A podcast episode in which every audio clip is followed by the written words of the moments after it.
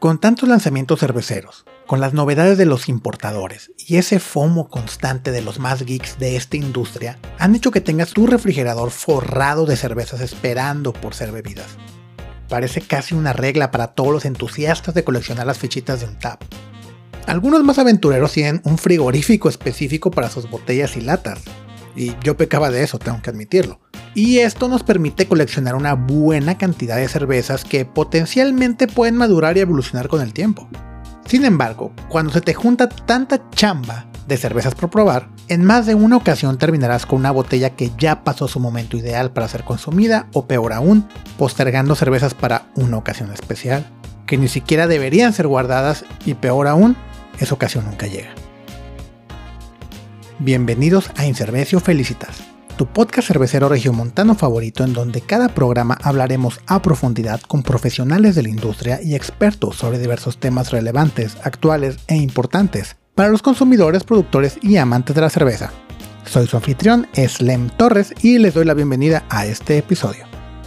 Para ponernos creativos en esta tercera temporada de Incervecio Felicitas, voy a combinar este tipo de episodios junto a los tradicionales de entrevistas esto me va a obligar nuevamente a estar estudiando constantemente de cerveza para seguir aprendiendo más y mejor y así hablar del tema que se piense tocar. Obviamente que el COVID nos impide un poco lo de poder visitar cerveceros, que la verdad es que preferiría mucho más volverlos a, visitar eh, face to face, pero pues tiene mucho que ver esto del COVID para que campechaneemos este tipo de formatos, ¿no? Eh, veámoslo como un experimento. Al final ustedes me terminarán diciendo si les interesa que sigamos trabajando de esta manera o que lo regresemos a lo que han sido las dos temporadas anteriores. Esta tercera temporada la quiero arrancar con una mezcla de rant y recomendaciones. Lo del rant es porque en más de una ocasión durante este periodo vacacional del podcast eh, me topé en redes sociales que tomaban cervezas que había lanzado yo hace más de seis meses. Y pues me daba ahí algo de, de patatús, ¿no? De pensar que la experiencia no iba a ser lo mejor porque pues la cerveza al final es un pan, ¿no? Y pues no comerías una concha de hace seis meses, ¿verdad? Entonces así que retomé uno de mis posts viejos en cuando este blog era escrito, reinvestigué el tema nuevamente con fervor y me preparé para traerles a ustedes los cómo sí y cómo no, añejar y guardar cervezas para una mejor experiencia. Y por qué, aún siendo yo un gran promotor del barley wine inglés, no recomiendo nada, nada, nada, nada añejar tus cervezas nomás porque sí. Nuestra bebida fermentada favorita, particularmente la elaborada por microcerveceros, es un pan. Artesanal, casero, de la colonia, como les quieras llamar. Y como tal, el cuidado que ésta merece debe ser mayor. No suele tener esos procesos de pasteurizado para alargar su vida en aquel. Y que aún este proceso sacrifica otras características también. Y esos sabores y características que tanto nos gustan y por las cuales las apreciamos más que una cerveza industrial, son también las características que se perderán con el tiempo. Por eso muchos cerveceros insistimos siempre que pruebes las cervezas en los taprooms o en barril. Es buscar que el cliente siempre pruebe el producto más fresco. Dicho lo anterior, ¿qué es lo que realmente pasa para que una cerveza embotellada o enlatada pierda estas características? Bueno, el principal enemigo es el oxígeno. Y claro que entre mejor equipo de envasado se tenga, mitigas el problema, pero no lo exenta del todo. Obviamente si utilizas un beer gun contra una máquina Crones, la diferencia será abismal, pero no deja de ser el mismo problema. El mayor sabor que obtenemos de la interacción del oxígeno con la cerveza es el llamado trans 2 nonenal, que para los compas es sabor oxidado, ¿no? Que te da unas notas a periódico y cartón mojado muy características. Estoy seguro que en más de una ocasión los he encontrado en una cerveza. Eh, cuando una cerveza tiene mucha carga de lúpulo, eh, son más frágiles a esto, no solo porque los aromas de estos son los primeros en desaparecer conforme va pasando los días o semanas, sino que los compuestos que dan ese delicioso sino que los compuestos que dan ese delicioso aroma frutal, cítrico y herbal, así como el amargor, tienden a transformarse al trans 2 nonenal. Así que entre más lúpulo, más va a tender a oxidarse y más va a tender a, tener ese sabor a periódico y cartón. Esta misma interacción del oxígeno hace que los ésteres que nos producen las levaduras y dan notas frutales como a piña, manzana roja o plátano, se transformen a otros que o no podemos detectar o que nos dan sabores a higos, pasas, ciruelas, que en ciertos estilos cuando tienen potencial añejable son deseados y hasta buscados. Pero en la mayoría de los casos no es lo que buscas y tiende a darte una experiencia no muy agradable. No solo esto, eh, otra característica de la que poco se habla cuando hablamos de oxidación en la cerveza es la pérdida de cuerpo y espesura en la misma. Al oxidarse los azúcares residuales que quedan en la cerveza, estos se pegan a las proteínas que aún hay suspendidas, haciéndolas más pesadas y precipitándolas al fondo de la botella. Por eso es muy común ver en cervezas con mucho tiempo guardado o añejado esos pescaditos que luego le llamamos. Ese, aglutinado realmente es lo que pasa en este proceso de oxidación. Y al terminar esas proteínas y azúcares en el fondo, pues el resto de la cerveza que te sirva se sentirá muy acuosa. Esto es particularmente problemático con las cervezas de trigo, ya que al tener una importante cantidad de este grano alto en proteínas, su característica espesura se va perdiendo. Y no solo eso, el trigo es muy alto en lípidos, los cuales tienden a oxidarse fácilmente con la presencia pues, del oxígeno, y así que es aún más notorio el sabor a cartón. Otro de los grandes males del oxígeno en la cerveza es que estos oxidan el alcohol en acetaldehído. Yo sé, yo sé, yo sé que ustedes, queridos escuchas de Incervecio Felicitas, saben que el acetaldehído es un compuesto que sabe a manzana verde, que encuentras en cervezas que siguen en proceso de fermentación, y por eso le decimos cerveza verde cuando tienen este sabor, pues les falta madurar, ya que la levadura lo vuelve a consumir y lo transforma en alcohol. Es parte natural del proceso de fermentación. Pero cuando el alcohol y el oxígeno interactúan por mucho tiempo, este regresa a ser lo que era, y el sabor a manzana verde se presenta, nada apetecible.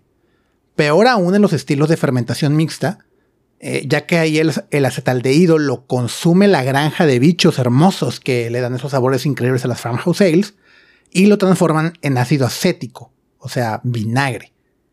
Entonces, terminaremos con una cerveza que no solamente perdió sus características lupuladas, va a terminar aguada y acuosa, con un sabor a pasas si nos va mal, o a cartón mojado si nos va peor, y además a manzana verde. Todo gracias al oxígeno. ¿Ven por qué sugerimos de sobremanera que bebas el producto lo más rápido que se pueda? Queremos consentirte que la pases bien. Tal vez este ejemplo que pongo es muy fatalista y el cliente puede decir, eh, pues si tu cheve no está diseñada para ello, no embotelles. Y yo soy un fervoroso creyente de ello. Eh, desafortunadamente, para muchos, la pandemia nos obligó a, pasar a este tipo de envasado. Eh, pero pues por eso la recomendación de, bueno, yo sé que este no va a tener el mejor tiempo de vida, pero pues porfa, manténla fría y bébela pronto, ¿no? Y en lo que podemos pasar de nuevo a todos manejar barril, delicioso barril, o mejorar nuestro equipo cervecero, pues por favor ayúdenos a ayudarlos a tener la mejor experiencia posible con la cerveza. Y claro, la oxidación no es el único problema, pero sí es el que desencadena todo y los más importantes. Como mencionábamos al principio, entre mejor sea tu equipo de embotellado, los riesgos se mitigan y le dan mayor tiempo de vida al producto. Aún entre los perros hay razas, claramente, y evidentemente cervezas más útiles como una Blonde Ale la va a sufrir peor que una Imperial Stout, por ejemplo. Más cuando ves a tantas personas presumiendo ciertas cervezas con años de guarda y te hace pensar, pues bueno, entonces añejar cerveza si es bueno, es malo, eh, porque unas sí y otras no, y pues bueno, la respuesta es muy variable, ¿no? No todas las cervezas del mismo estilo están hechas igual, y un cervecero experto podrá decirte si su producto es recomendable añejar o no, porque cumple con ciertas características que la hacen idónea para esto. Y siendo honestos, un buen cervecero debería decirte si su Imperial Stout americana la puedes añejar o no la diseñó para ello. Pero en caso de que se lo guarde, no sepa o no quiera decirte, ¿cómo puedes saber tú cuáles sí debes guardar y cuáles no? Y bueno, vamos a hacer aquí una pequeña guía rápida sobre cuáles sí, cuáles no y qué características deben tener las cervezas. Bueno, lo primero para mí que debes buscar en una cerveza añejable es que el perfil de malta que vas a encontrar deben ser tostados o deben ser caramelosos una cerveza ámbar y una cerveza negra van a madurar mucho mejor que una cerveza clara. Hay sus excepciones, pero en la regla general así va a ser. Eh, una buena cantidad de azúcares residuales deben estar presentes y es recomendable, pues al menos preguntarle al productor eh, qué granos usó o qué maltas bases usó. Eh, particularmente granos de alta calidad y bajos en lípidos, pues es lo esencial, ¿no? Maltas europeas tipo Viena, tipo Múnich, eh, malteras que tengan algún cepa de, no sé si sepa sea el, término correcto, pero alguna de, esas variedades reliquias, heirlooms le llaman los americanos, suelen ser muy, muy buenas para ese tipo de cervezas. Y claro, la reina de las maltas bases para hacer cervezas añejables, pues va a ser Marisotter, va a ser Golden Promise. Entonces, cualquier cerveza usada con Marisotter o Golden Promise, pues tiene muy buen potencial. Esto suena que va a ser una cerveza costosa, y claro, pero invertir en algo superior para un producto superior es lo esperado. No recomiendo usar estas maltas para una Pale Lager, por ejemplo, eh, pero pues para tu Barley Wine inglesa no solo es sugerido, es necesario. En la cuestión de lúpulos, como lo mencionábamos, no es recomendable añejar esas cheves cuyas notas principales vengan de esta flor, pues se perderán rápidamente. Pero otra cosa a destacar es que los alfácidos, el compuesto que da el amargor, son muy susceptibles a oxidarse y dar el sabor acartonado. Pero también al perderse ese amargor se desbalancea la cerveza y queda no solo sabiendo a periódico, sino dulce. Pero si todas las cervezas llevan lúpulo, ¿cómo lo resuelves? Bueno, eh, la pregunta está en la variedad que, utilizaron para eh, dar el amargor. Los betácidos de lúpulo son poco mencionados, pero son también muy importantes, particularmente para este tipo de cervezas lo son más. Pero mientras los alfa-ácidos al oxidarse te dan el sabor indeseado, los beta-ácidos generan un compuesto llamado ulupones, que da una amargura similar a la perdida, lo cual ayuda a mantener ese balance de manera perfecta. Lúpulos altos en alfa-ácidos suelen ser bajos en beta-ácidos. Un lúpulo en nugget, por ejemplo, suele tener un 14% de alfa-ácidos contra un 6% de beta. Por lo que el equilibrio pues no está chido para cervezas añejables, ¿no? Porque vas a tener muchos alfas que se van a oxidar, pero muy pocos beta que se van a oxidar para balancear ese amargor perdido. Mientras que lúpulos como Hallertau tiene 5% contra 5% entre, contra alfa beta, eh, lo que lo hace un majestuoso lúpulo para ese tipo de potencial añejable. Usualmente las variedades nobles o las variedades clásicas vas a encontrar este balance mucho mejor que en las variedades modernas o lo que llamamos lúpulos de, alto alfa. Esta es una de las razones por las que los estilos americanos no suelen ser fantásticos para guardar por años, aunque sí por algunos meses. Un alto porcentaje de alcohol también es esperado en una cerveza añejable. Arriba de 8% está bien, pero claramente entre mayor contenido alcohólico, mayor tiempo puede sobrevivir y evolucionar favorablemente. Y bueno, ya cuando yo me pongo muy nerd sobre añejar cervezas, podemos terminar hablando hasta de las interacciones bioquímicas dentro del mismo producto. Pero tampoco los quiero aburrir con química tan ñoña. Eh, mejor invítenme una cheve y cuando me vean lo platicamos. Así que mejor vamos a platicar sobre qué estilos sí recomiendo y qué estilos no recomiendo añejar. Por supuesto, el barley wine inglés tiene todo para evolucionar con gracia es para mí el mejor estilo para meter en tu cava. Tiene maltas buenas, ésteres frutales que se convierten en notas a frutos secos, buen balance en los ácidos de lúpulo utilizado, mucho tiempo de hervor, alto en azúcar residual y de alcohol generoso. Cualquiera de este estilo que se respete y se elabore tradicionalmente puede durar fácilmente entre 6 y 8 años. Y cuando te encuentras cosas excepcionales como las Harvest Ale o las Thomas Hardy, puede ser décadas. Y no es broma, hay gente que las ha guardado por más de 20, 30 hasta 40 años. Son cervezas excepcionales. Cabe mencionar que las Old Ale son como una Session Barley Wine, aunque se ofendan algunos. Así que también tienen buenas características para madurarlas, aunque con más reservas. No lo sugeriría más de 2-3 años y en los casos más extraordinarios del estilo, por supuesto. Y bueno, los barley wine americanos, ¿dónde quedan? Eh, con la tendencia gringa de ser unas bombas agresivas de lúpulo aún en este estilo, y darle así vida al triple IPA, pues tienden a ser muy susceptibles a la oxidación, pero no por ello dejan de poder guardarse bien. Su alto alcohol y bajo costo permite que cuando empiezas a armar tu cava cervecera, este pueda ser un buen inicio seis meses a un año puede ser un gran tiempo para darles de vida, pero si cotorreas al productor y te confirma que el lúpulo usó para amargor, y es de esos cuyo balance de alfas y betas pues es bueno o aceptable al menos, pues sí puede llegar a durar al menos unos 2-3 años. O si sus IBUs son bajos, también puede durar esta buena cantidad de tiempo. Otro de los reyes en las cavas es el Imperial Stout, que aunque no es el mejor como el Don Señor Barley Wine inglés, es el segundo mejor que podemos tener en nuestras cavas. El combo de maltas tostadas con ésteres de levadura y un balance de lúpulo con sus beta ácidos dan como resultado el sabor a cereza negra, que es algo muy raro, pero extremadamente delicioso. Es como un doble arcoíris. Poco se da, pero cuando lo ves te alegra el día. Las altas dosis de maltas tostadas dan sabores a frutos secos, vino soporto y jerez mucho más rápido que las maltas ámbar o que las maltas claras, por lo que no tienen tanta vida en cava como el estilo anterior, por lo que seis meses a un año es un buen tiempo para guardar las Imperial Stout. Ya así un te la bañaste con ejemplos magníficos, pues 2-3 años. Hay algo que me faltó mencionar al principio, y es la autólisis. Esto es cuando la levadura que queda en la cerveza empieza a romper sus paredes celulares y deja sabores a la cerveza.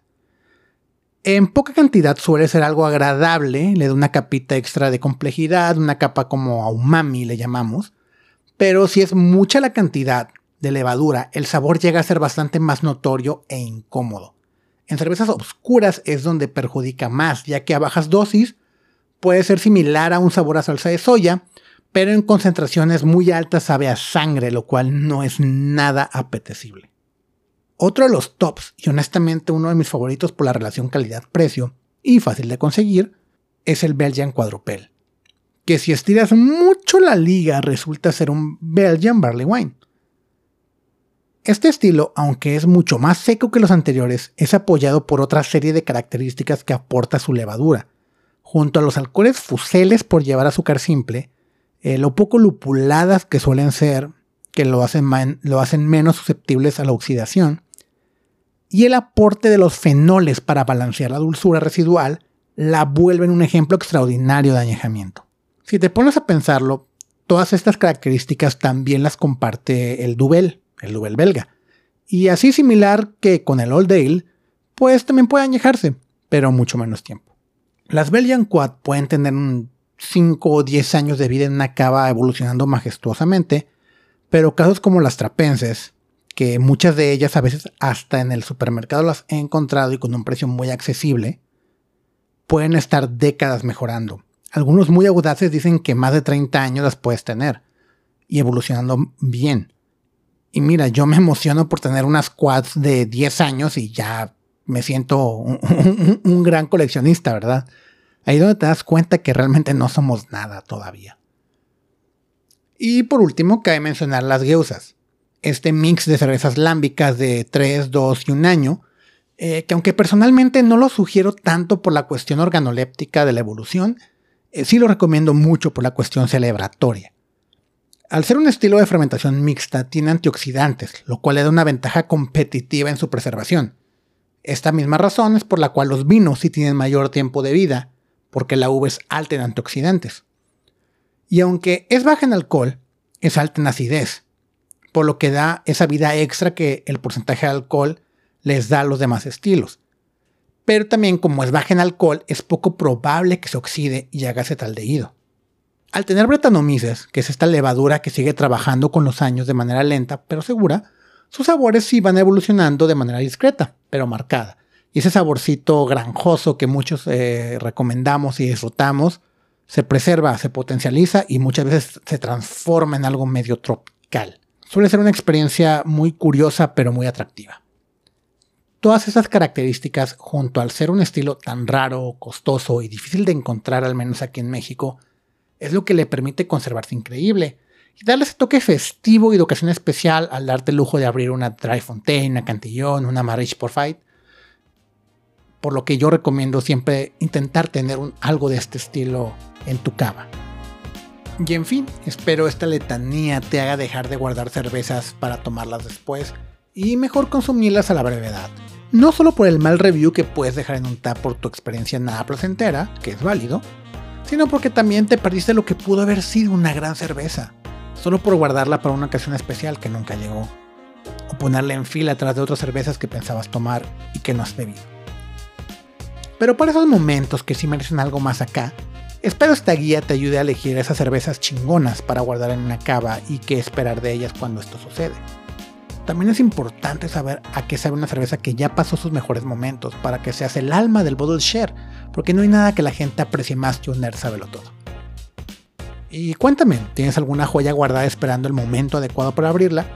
Yo puedo decir un par, pero la joya que me pica ahorita las manos por abrir es una chimay azul, que tiene unos 12 años en el refrigerador más o menos, pero espero hacerle justicia con un buen estofado belga para que el maridaje sea no solo conceptual, sino el indicado.